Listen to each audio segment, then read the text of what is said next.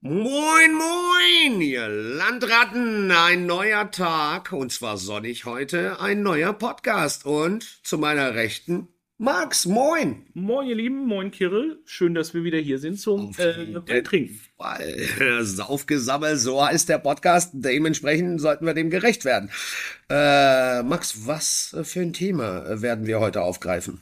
Heute geht es, weil wir haben die dritte Woche des Novembers und immer am dritten Donnerstag im November kommt ein ganz berühmter Wein auf den Markt, den wir Profis aber eigentlich überhaupt nicht mögen. Ähm, Bordeaux.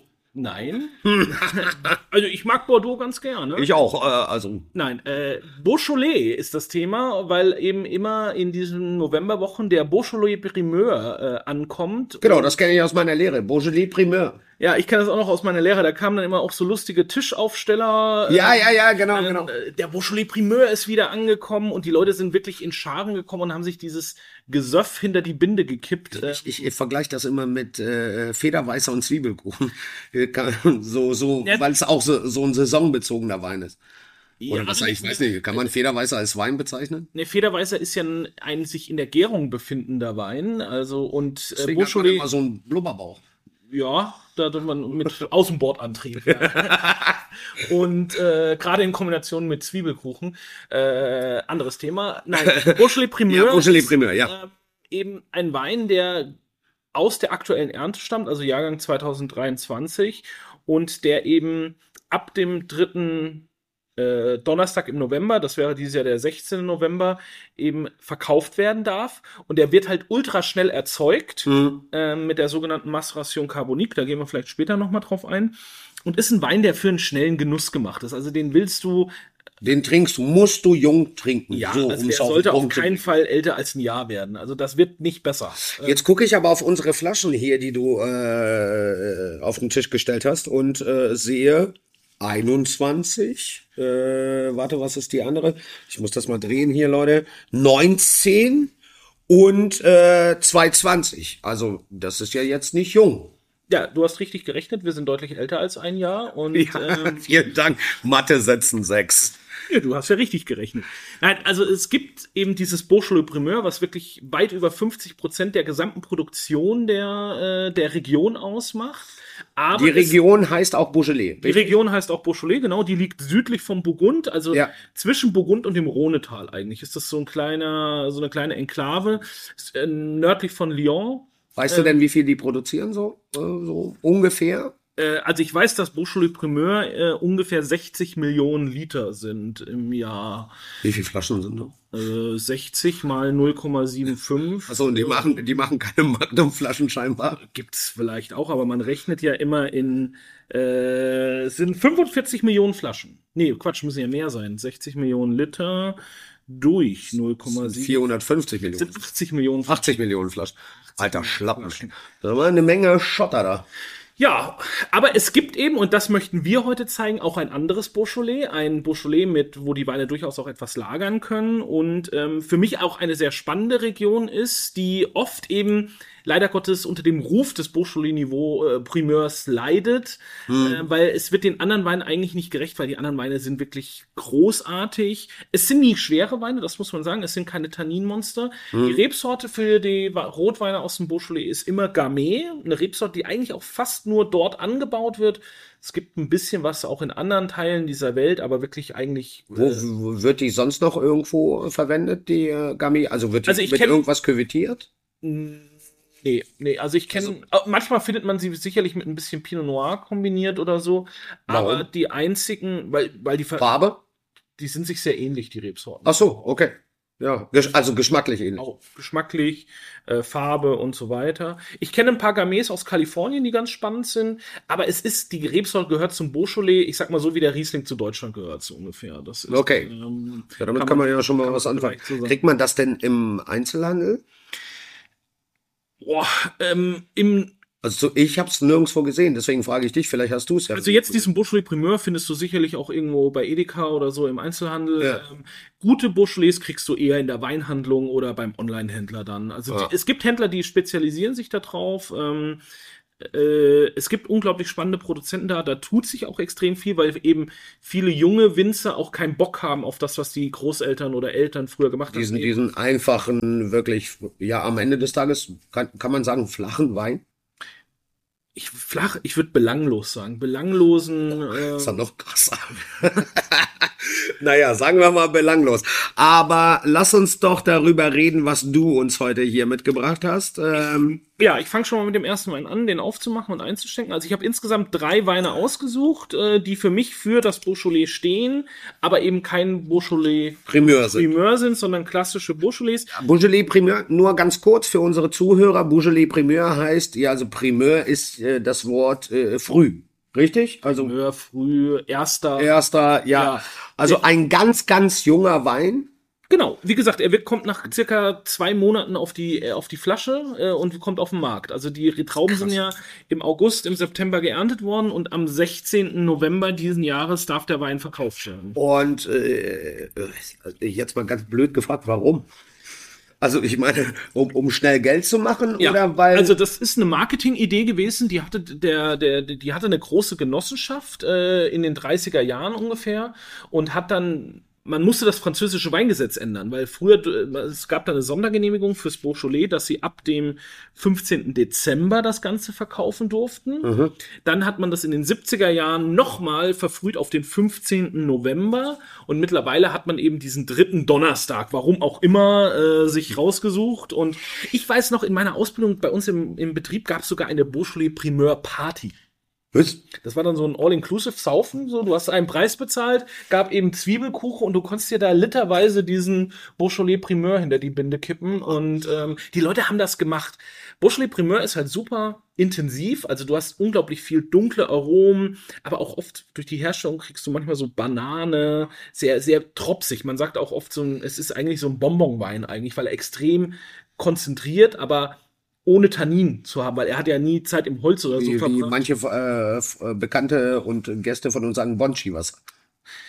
Kann man das so sagen? Oder Rote- sagt man rotes das, Bonchi-Wasser. oder sagt man das nur bei Weißwein? Ja, könnte, könnte man sicherlich auch sagen.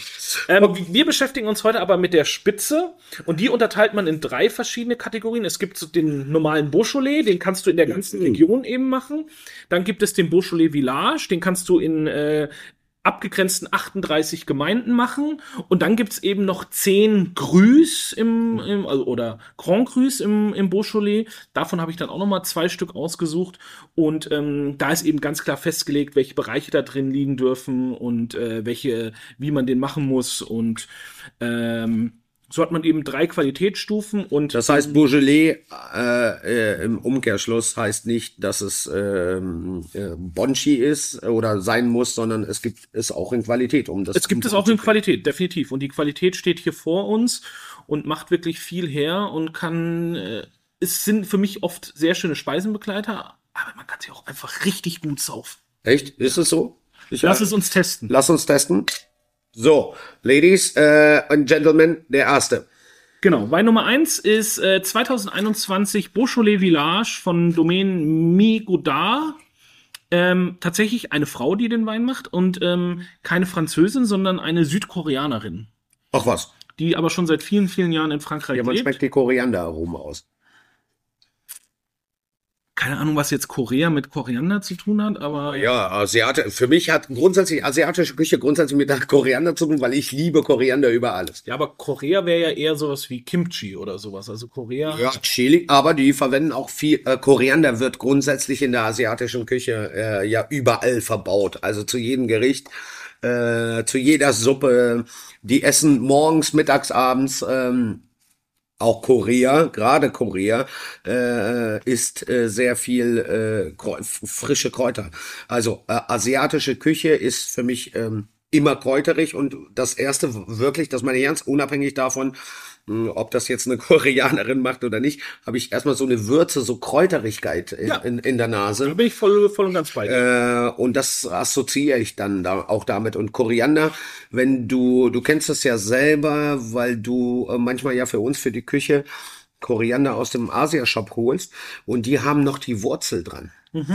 Und äh, Koriander, das grüne äh, oder g- grüner Koriander in dem Fall oben, schmeckt einen Tacken anders als die Wurzel. Die Wurzel hat diese Intensität und diese Würze. Und das habe ich hier in diesem Wein gerade. Wusstest du, dass ein Drittel der Menschen Koriander nicht schmecken können? Also nicht so, wie er gehört, sondern die, für die schmeckt Koriander immer seifig. Deshalb mögen sehr viele Ja. Menschen ja Koriander auch nicht. Aber das ist, das ist ein Gen, äh, äh, also man, ich will jetzt nicht Gendefekt sagen, aber es ist ein Genfehler, dass ein Drittel der Menschen können Koriander einfach nicht so schmecken. Wo du jetzt seifig sagst, ich kenne eher die Leute, die äh, bei äh, Limonenblättern, ne, also so, äh, Limet Limettenblättern, dass das für die seifig ist. Und bei Koriander, ähm, ganz zu Anfang meiner Karriere in der Küche, musste ich immer an, äh, es gibt so grüne Käfer, wenn du die äh, zerdrückt hast, rochen die wie Koriander.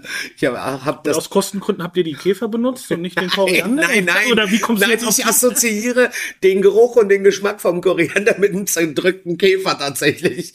Also, so blöd es klingt, äh, ähm, äh, es gibt, es gibt so einen grünen Käfer, den, keine Ahnung, wenn du mal draufgetreten bist oder dich draufgesetzt hast, roch es wie Koriander. Ich bin im Wald aufgewachsen, ich bin ein Urkind. Er hat's, er, da lacht die nur. Kirill, Kirill hat sich auf Käfer gesetzt. Gut, das lassen wir jetzt so stehen. Reden wir über den Rotwein. Also, der wird von einer äh, gebürtigen Koreanerin gemacht, äh, die seit 2013 eben ihr eigenes Weingut im Ich muss einmal, ich komme da gerade nicht drauf klar, dass ihr euch so lustig drüber macht. Also wirklich, ich assoziiere hier Gerüche und Geschmäcker und hier. hier Ja, und wir versuchen professionell zu sein. Das ist, okay, gut. Alles klar, konzentrieren wir uns wieder auf den koreanischen äh, Rotwein aus Frankreich. Genau. Sie hat eben 2013 ihr eigenes Weingut gegründet. Ähm, der Wein ist jetzt eine, eine Einstiegsqualität bei ihr auf dem Weingut. Ich finde ihn aber einfach schon unglaublich gut, weil er genau das unterstreicht, was äh, Beaujolais für mich ist. Es ist würzig, das hast du ja auch gesagt, kräutrig. Er hat für mich äh, eine unglaubliche Saftigkeit.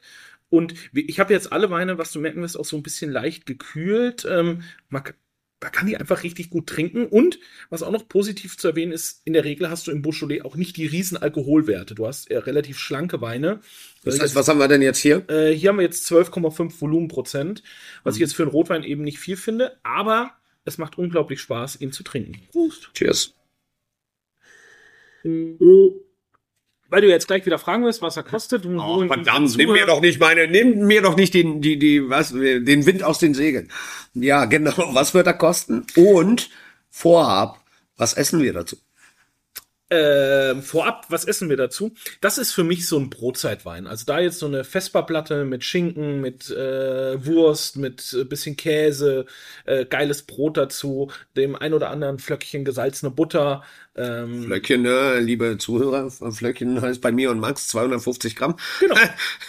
ähm, ich, ich, ich Und, muss, ich, und, man könnte ihn aber auch schon, ich finde tatsächlich diesen Asiate, diese asiatische Küche ganz spannend dazu. Gerade wenn er auch so leicht gekühlt kommt, dann zu so einem scharfen, so, so, so, so eine Thai, wo, oder wo so Rindfleisch mit viel Kräutern, mit, äh, äh, an, mit Chili angebraten wird und dazu dann diesen leicht gekühlten, eleganten Rotwein. Das ist, das, das ist wie so ein Geschmacksverstärker für diese Asia-Pfanne. ich, ich muss ehrlich sagen, das allererste, woran ich gedacht habe, war Reh.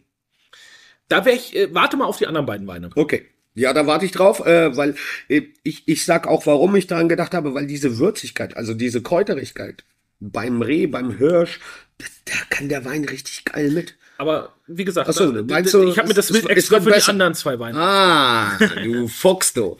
Genau. Ähm, Was kostet der denn für einen Endverbraucher? Der äh, äh, Beaujolais Village, der liegt bei plus minus 20 Euro, kriegt Ja. man bei dem ein oder anderen Online-Händler. Ist ein relativ kleines Weingut, sie hat nur 5,8 Hektar. Also man muss da schon ein bisschen gucken, die zu finden, aber ich, äh, man, man findet es. Man findet Man findet es. Das ist schon mal gut. Äh, Leute, ihr äh, solltet den Wein unbedingt probieren. Sehr, sehr, sehr lecker, sehr angenehm. Nicht zu dominant. Und ich meine, ich, ich glaube nicht, dass ich da eine Flasche von trinken könnte, weil du sagtest ja, den kann man gut saufen. Ähm, aber ich glaube eher, dass es so ein richtig guter Wein, äh, Essensbegleiter ist. Also dafür, dass man ihn nicht so gut trinken kann, war dein Glas erstaunlich schnell leer. Also Und du musst doch nicht alles verraten. Die Leute sehen es nicht, die hören uns nur. wir sind auch bei YouTube, man sieht uns jetzt. Ach, verdammte Scheiße. Oh, oh habe ich das laut gesagt? Entschuldigung. okay, äh, Verzeihung. Na, Äh, also ich finde schon, dass man das sehr, sehr gut trinken kann, aber äh, es ist natürlich auch der perfekte Speisenbegleiter. ja, das würde ich auch sagen. Also, wie gesagt, ich bin da sofort äh, irgendwie beim Wild gelandet im Kopf. Geschmacklich. Also kann ich nachvollziehen, aber ich wollte mir das Wild, wie gesagt, für die anderen beiden Weine aufheben. Ja, aber ich muss ja, ich denke gerade drüber nach, Rindfleisch mit Kräutern, äh, diese asiatischen Touch, äh, eine ja, gewisse Schärfe, Würze, das kann es auch, kann auch sehr, sehr gut sein. Ich habe jetzt mal ganz kurz einen kleinen Lifehack für unsere äh, Zuschauer oder Zuhörer zu Hause. Zuschauer und Zuhörer. Genau.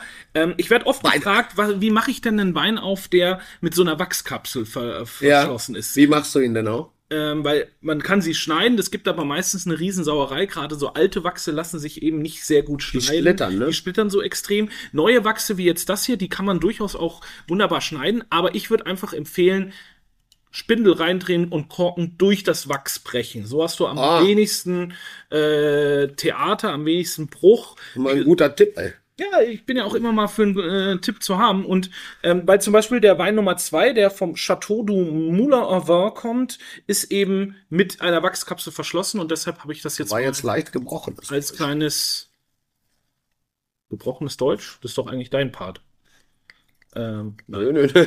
Was soll denn das jetzt heißen? Ich spreche nie rückwärts. Ja, ich auch nicht.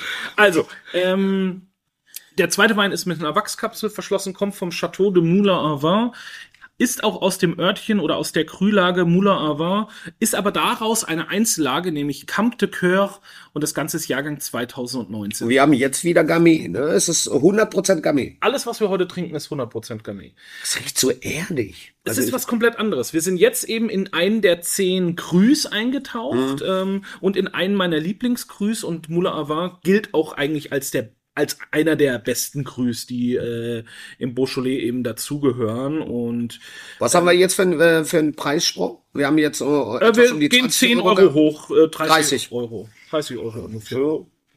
Komm mal. Cheers. Cheers. Äh, Das ist ein Weingut, was ich tatsächlich das erste Mal wirklich probiert habe auf der Sommelier-Weltmeisterschaft in Paris. Da haben, hat dieses Weingut eine wunderbare Masterclass eben über das Beaujolais gehalten, wo es darum ging, Einzellagen rauszuarbeiten. Und das Moulin war, das Chateau de Moulin Vin ist eines der wenigen Weingüter, was eben auch nochmal in der Krühlage Moulin Vin einzelne Parzellen rausarbeitet und die einzeln abfüllt. Wir haben jetzt eben hier Camp de Coeur, das ist eine 3,28 Hektar große ja, ich wollte, ich Ähm. wollte gerade fragen, so groß ist es ja dann nicht, wenn die einzelnen Parzellen rausarbeiten. Genau. Also von dem Wein, es steht auch vorne drauf, gibt es zum Beispiel nur 2868 Flaschen, haben sie in 2019 davon produziert. Also wirklich nicht, Das ist nicht viel. Und wenn man dann überlegt, dass das 30 Euro Endverbraucher kostet, finde ich das jetzt Das ist mehr als fair. Sehr faires Preis-Genuss-Verhältnis. War auch ein sehr, sehr schöner, also ich- würde jetzt in, in der Nase, in der Nase eher die erdigen Noten und im Abgang eher so ein bisschen auch Marmelade. Äh, weißt du, wenn du, wenn du richtig geil eingekochte Erdbeermarmelade hast, die sehr, sehr kräftig ist, das hast du beim Abgang. Also zumindest für mich. Also so, das schmecke ich jetzt für mich nicht der Süße wegen, sondern der, der Kräftigkeit. Der, Okay, der, Kräftigkeit Beere. kann ich nachvollziehen, weil Marmeladig ist bei mir eigentlich Immer eher süß? negativ behaftetes äh, Nee, das meine ich überhaupt nicht. Wort, wenn ich das im Rotwein verwende. Ähm, er, er hat keine Süße, das Ding ist komplett trocken. Ähm, ich finde den jetzt unglaublich würzig, den Wein. Ähm, er hat eine schöne dunkle rote Frucht, also so Kirsche, fast ein bisschen was äh, Brombeeriges auch. Aber dann am Gaumen kommt eben wirklich diese trockene Würze, diese Mineralität aber auch durch. Wir haben jetzt eben hier sehr viel Granit mit ein bisschen Lehm, was dem Wein dann auch so eine gewisse Fülle mit sich gibt. Aber wir haben auch trotzdem nur 13 Volumen Alkohol, also auch wieder. gut, aber wir haben schon ein halbes Prozent mehr als zum vorigen Wein. Du sagtest ja, die Weine sind relativ ähm, slow, was Alkohol angeht. Aber ich finde 13 immer noch moderat. Also ich finde, äh, Hm, ja, aber da sind wir schon. Also, also viele Rotweine haben ja 14, 14,5, teilweise 15 Volumenprozent. Da liegen wir zwei Volumenprozent drunter. Also das ist, äh, also ich finde 13 vollkommen moderat. Ja. Ähm, das muss ja auch jeder für sich selber entscheiden. Grundsätzlich ist mir der Alkohol ja auch egal. genau, das sagst du ja immer. Weil Alkohol wir entscheidet müssen, sich nur, wir müssen nur über Alkohol reden, wenn man ihn schmeckt. Und das tun wir hier Nee, definitiv. überhaupt nicht. Was ich, was ich hier so ein bisschen habe, ist äh, so Wacholder. Mhm. Die, diese, Und drum bin ich jetzt hier eher beim Wild. Wenn ich jetzt an so einen Rehrücken denke, der Ja. schön rosa gebraten ist mit einer Wacholder-Jus, ähm, deshalb habe ich mir des, den Reh habe ich mir extra, äh, das Reh habe ich mir extra für, für den Wein auch. ja, siehst du, du bist, ich wusste ja nicht, was auf den, äh, äh, aufs den Tisch, wollte ich schon sagen, ins Glas kommt. Äh, da weißt du besser Bescheid. Äh, kann man, schafft denn der Wein auch was Geschmortes, also wirklich auch eher schon kräftige Variante? Also vom bin, bin ich jetzt kein Fan davon. Dafür sind mir die Weine doch ein Ticken zu leicht. Ähm, bei Geschmorten arbeite ich gern mit ein bisschen kräftigeren Weinen. Ähm, äh, Reh schafft er vielleicht noch, aber wenn wir jetzt so Richtung Wildschwein oder vielleicht unsere Ochsenbacke, ich glaube nicht, dass, Nee. der, dass der Wein das schafft. Mit dem Sellerie nicht, weil ich glaube schon, dass das, äh, also wo, wo ich den Wein auch noch sehe, ist jetzt, wir kommen ja langsam, Gott sei Dank, in die äh, Wintertrüffelsaison.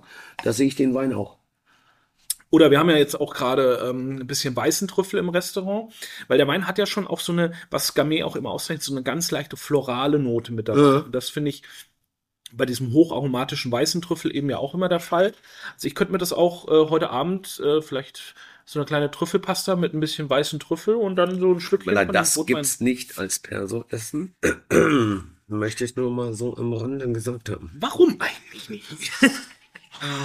Nein, das müssen wir jetzt nicht ausdiskutieren. Warum? Die Frage kannst du dir selber beantworten. Ah, liebe äh, Freunde da draußen, ihr könnt natürlich immer weißen Trüffel und Pasta bei uns bekommen. Ja, fürs Personal gibt's das einfach nicht, aber für unsere Gäste natürlich schon. oh Gott, diesen Blick. Wenn das einer gesehen hätte, was ich gerade für einen Blick von Max kassiert habe. Nein, das gibt's auch manchmal fürs Personal. Das kann, kannst du nicht sagen, dass wir es noch nie gemacht haben. Aber ähm, würdest du sagen, dass Gamay, also die Traube selbst, prädestiniert ist für ein, für ein Trüffelgericht? Ja, also für, äh, mag, wenn sie in dieser Art äh, gemacht ist, auf jeden Fall. Ähm, Also nicht Beaujolais Primeur, äh, wirklich diese junge, knackige äh, Geschichte, sondern eher etwas, was ein, zwei Jahre auf dem Kasten hat. Wir hatten auch schon mal Beaujolais auf der Weinkarte hier im Kienfels, die, die über 15 Jahre alt waren. Also die, Trau die, die Traube kam, 15 Jahre alt. die Traube hat ein enormes Potenzial, es wird ihr nur oft nicht zugetraut. Weil wir haben ja, was ja für, für Reife, finde ich immer persönlich sehr wichtig ist, ist Säure. Und die Weine haben eine gesunde Säurestruktur. Ja, aber warte ganz kurz, nur für die Zuhörer. Also, aber ein Beaujolais Primeur ist nicht lagerfähig. Nein, also, also Weil er ja, der wird ja so schnell erzeugt. wie wird er denn erzeugt? Damit vielleicht, damit ich das, bitte erklär mir das. Ich, Also die Weine, die wir jetzt verkosten, werden ganz klassisch erzeugt wie ein Rotwein. Man, man presst die Trauben an, lässt die Schalen mit den Ja. Trauben in Kontakt, packt sie dann teilweise ins Holzfass, teilweise ins Edelstahl. Da hat jedes Weingut natürlich Ja. seine Philosophie. Also macht einen klassischen Rotwein. Die Weine kommen auch in der Regel erst nach ein bis zwei Jahren auf den Markt. Also so wie man es kennt. okay. Der Beaujolais Primeur wird in der sogenannten Maceration Carbonique erzeugt oder in der Kohlensäuremeischung oder in Was der, heißt, was heißt das? Bin ich, ja, Achso, ja, ja, Entschuldigung, tut mir leid. ich muss ein bisschen weiter ausholen. Ah, jetzt. Ähm, es, es ist eine Tankgärung, also die Gärung findet im, im Edelstahltank statt. Die Man- Trauben werden aber trotzdem, also Nein, regu- die gepresst, Trauben kommen in den äh, ungepresst. ungepresst in den Tank und dann wird der Tank mit CO2, also mit Kohlensäure, äh, begast okay. und, ähm, und dann beginnt eine intrazelluläre Gärung. Ah, Äh, die Traube fängt sozusagen von innen an zu gären und irgendwann platzt sie und dann tritt erst der Saft aus und tritt dann mit der Traubenschale in Kontakt. Das Ganze passiert aber relativ zügig in, in dem Stahltank Ja. unter dem unter dem unter der äh, CO2 unter, unter dem Obst. unter Ja. dem CO2-Druck. Und ähm, es geht auch sehr, sehr schnell. Und dann kann man da auch noch ein bisschen mithelfen. Dann dreht man noch ein bisschen die Heizung an dem Edelstahltank auf. Dann äh, mit Wärme geht ja so eine Gärung dann auch noch mal schneller vonstatten. Ja. Ähm, also das ist jetzt wirklich im, im fünf Sätzen die Kohlensäure. ja, ja, ja, ja, Wahnsinn. Äh, und dann dadurch kriegen die Weine, Beaujolais Primeur bitzelt auch immer so ein bisschen auf der Zunge. Also Äh. das ist so ähm, Ein leichtes ja, Kohlensäure-Feeling. so ein leichtes Kohlensäure-Feeling. Und dann werden die Trauben abgepresst und es geht eigentlich, dann ruht er vielleicht noch mal zwei, drei Wochen im Tank und dann geht es auf die Flasche und kommt eben zwei Monate nach der Ernte auf den Markt. Also der hat nicht im Holzfass gelegen, der hat keine, der, der hat einfach kein, der, das ist ein, Einfach keine Reifung. nee, der hat keine Reifung, das ist ein Jungwein, der dann eben auch jung getrunken werden soll. Und wa was kostet so eine Flasche im Durchschnitt? Weißt du das? Beaujolais ja, ungefähr. Also ich meine, wer will. Also ich weiß, dass wir das früher im Restaurant für irgendwie 18 Euro oder Die Flasche. die Flasche verkauft haben. Ähm, Hm. Das ist nicht teuer. Beaujolais, ich gucke jetzt gerade mal. Ja, parallel einfach mal geguckt. Hm, ähm, kannst du, äh, wem würdest du den Wein empfehlen zu trinken? Jemanden, der einsteigt? Also jemand, der, der noch keine Ahnung von, von Rotwein hat? Ist das so ein Einstiegswein? Kann man das so sagen? Äh, Ich würde den einfach überspringen. also ich habe jetzt hier mal geguckt, die, die Angebote für den 23er die sind jetzt schon überall da. Äh, 8 Euro, 9,27 Euro, äh, 11 Euro. Also wir sind nur, wir bewegen uns, eigentlich könnte man unter 10 Euro an Beaujolais Primeur trinken. ja, Äh, jetzt haben wir einen für 19, einen für dre- 19 bis 20 Euro, einen für Plus, 30, minus 30. 31. Äh, und ich gehe davon aus, dass der nächste eine Stufe, noch eine Stufe höher ist. Da sind wir dann bei ungefähr 40 Euro. Also das ist so, wir sind, haben uns heute einmal einen Zehnersprung nach oben. Aber da bist du dann auch schon so ziemlich an der Spitze angelangt im Beaujolais. Arg viel teurer Mehr, wird's. mehr geht nicht. Es gibt ein, zwei, die vielleicht auch 50, 60 Euro kosten, aber es ist eine Region, die großartige Weine erzeugt, die aber immer noch unglaublich günstig ist. Ja, aber würdest du sagen, dass wir jetzt bei dem dritten Wein, darüber reden wir ja natürlich gleich, äh, dass ähm, äh, mehr Qualität nicht mehr geht in, in die Flasche und dann auch ins Glas? Also da bin ich schon bei Flasche Nummer zwei. Ähm, Mehr Qualität geht nicht. Also das sind für mich schon zwei absolute Top-Erzeuger, die äh, äh, absolut äh, zeitgenössisch arbeiten und die Weine ähm, erzeugen, wie sie für die Region eigentlich stehen und Okay. absolut, für mich zur absoluten Spitze der Region gehören. Das äh, finde ich sehr gut. Dann lass uns doch Nummer drei, erzähl uns doch mal, äh, was äh, kriegen wir gleich ins Glas? Wir kriegen ins Glas, wenn du ausgetrunken hast, ähm, Chateau Tivin, Côte de Bruyère, Cuvée Sachary. Côte de Bruyère ist eine der größeren Crus, ähm, die wir im äh, im Beaujolais haben ähm, und ist immer so ein bisschen der unterschätzte, aber gerade diese, diese Domain hier, Chateau Tivin, ist sehr prädestiniert für diesen Teil des Beaujolais und Warum? Weil sie dort eben zu Hause sind, die Lagen am besten kennen und wirklich auch für mich mit die spannendsten Weine machen. Es ist sowohl das Weingut, was wir im zweiten Glas hatten, als auch jetzt das dritte Weingut, Ja. gehört auch zu den ältesten Weingütern der Region. Also hier sind wir, ähm, das Weingut vom letzten Wein ist 1877 Ich, ich habe nur gegründet. ganz kurz eine Zwischenfrage. Also, äh, äh, produzieren die dann wirklich nur den Rotwein oder gibt es noch andere Weine, die die dann auf dem Weingut produzieren? Also die produzieren mehrere Rotweine. Äh, ähm, Unterschied, also oder ist das alles Gamay? Es ist alles Gamay. Ähm, es hat vielleicht auch einer von denen ein bisschen Pinot Noir irgendwo Ah, stehen. okay. Aber den darf er dann nicht als Beaujolais verkaufen. Den muss er als, äh, Pinot Noir verkaufen. genau, oder als, ähm, ähm, aber er darf eben auch nicht Beaujolais auf die Flasche schreiben. Ah, okay. Das es heißt, gibt- das ist äh, das- gesaved. Ja, und es gibt ein ganz, ganz klein bisschen Weißwein auch. Das ist in der Regel Chardonnay oder Aligoté. Gut, bei Chardonnay bin ich voll dabei. Ja. ähm, Jetzt aber noch sind mal wir zurück, ja. Chateau Tivin ist eben 1877 gegründet worden, aber zum Beispiel das Weingut Chateau Moulin Vin, was wir im zweiten Glas hatten, das ist schon im Jahr 1732 gegründet Ui. worden. Also es sind sehr Schon Alte- traditionelle. ja, und wir sind wieder mal in einer Region, wo der Weinbau eigentlich auf die Römer zurückgeht. Also die haben schon wirklich sehr gab es die Römer. Gott sei Dank gab es die Römer. Die haben schon da wieder äh, diese, dieses Potenzial erkannt, der sehr ähm, in der, der Granitböden, also wir haben Mhm. überwiegend Granit in der Region eben, ähm, mit unterschiedlichen Wow. Lehmanteilen. Wow. Weiter südlicher kommt dann wieder mehr Kalk ins, ins Spiel. Ähm, aber der Granit ist der dominierende Gesteinsbad. Und das haben die Römer eben erkannt.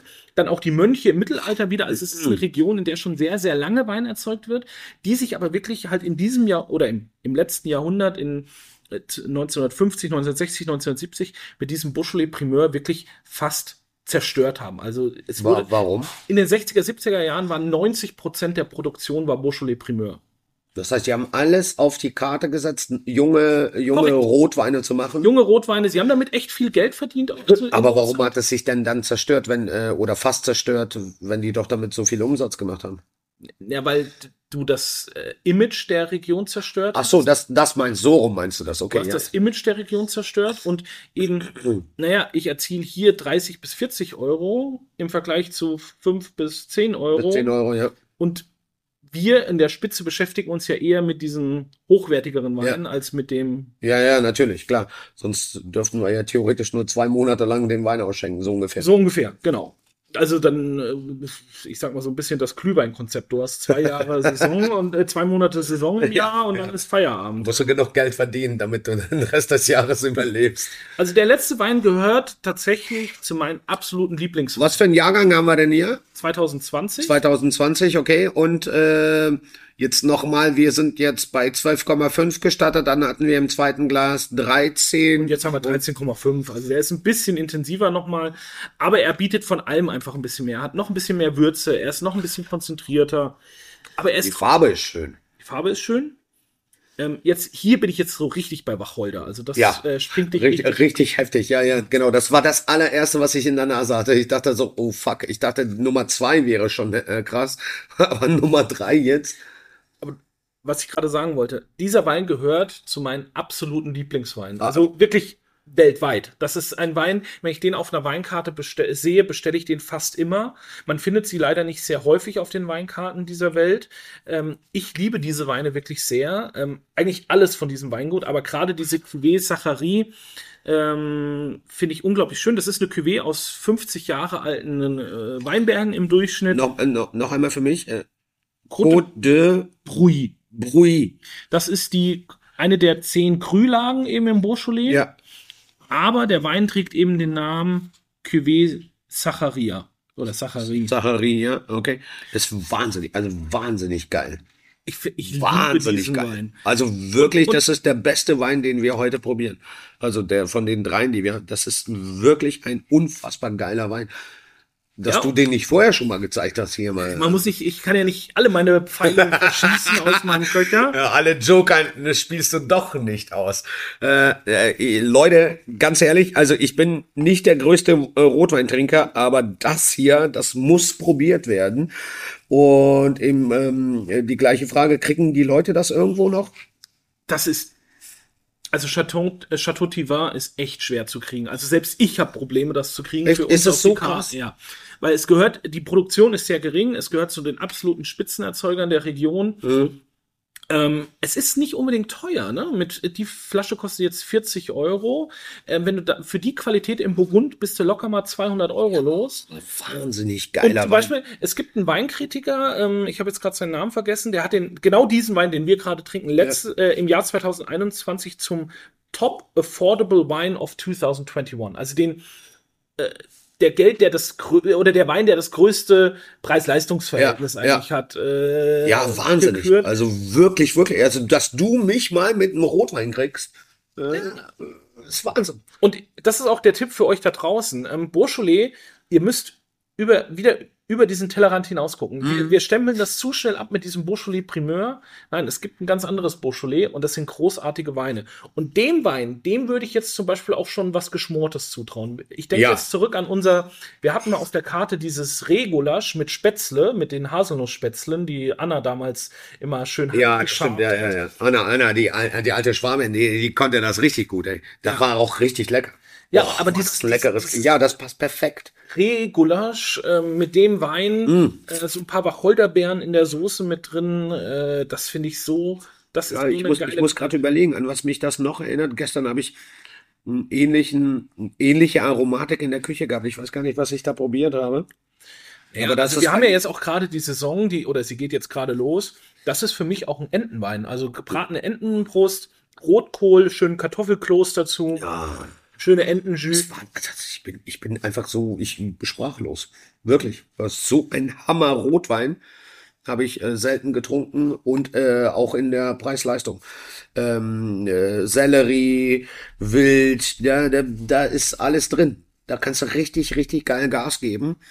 Das ist kein Steakwein, ne? Also ein Steak würde ich Nee, dazu jetzt nicht ich machen, weil der, wir sind immer noch bei Weinen, die eine sehr dezente Tanninstruktur Mhm. haben. Das ist, glaube ich, ganz wichtig. Also, ähm, wenn ihr einen Wein sucht mit, mit Power, mit Kraft, dann seid ihr im Beaujolais einfach falsch. Die gibt es im Beaujolais nicht. Also die, die Beaujolais ist immer elegant, schlank, tänzelnd, Frucht ja, aber niemals Tannin. Mhm. Man muss genau gucken, wie man sie einsetzen kann. Aber durch die Bank weg finde ich einfach, das sind auch Rotweine, die man einfach richtig schön saufen kann. Das habe ich jetzt heute schon mehrmals gesagt. Das Wort Saufen kam heute sehr oft aus dir heraus. Also finde ich, Ja, äh, find, passiert, find ich tatsächlich, passiert, passiert nicht so oft. Äh, ja, finde ich aber sehr angenehm, muss ich gestehen.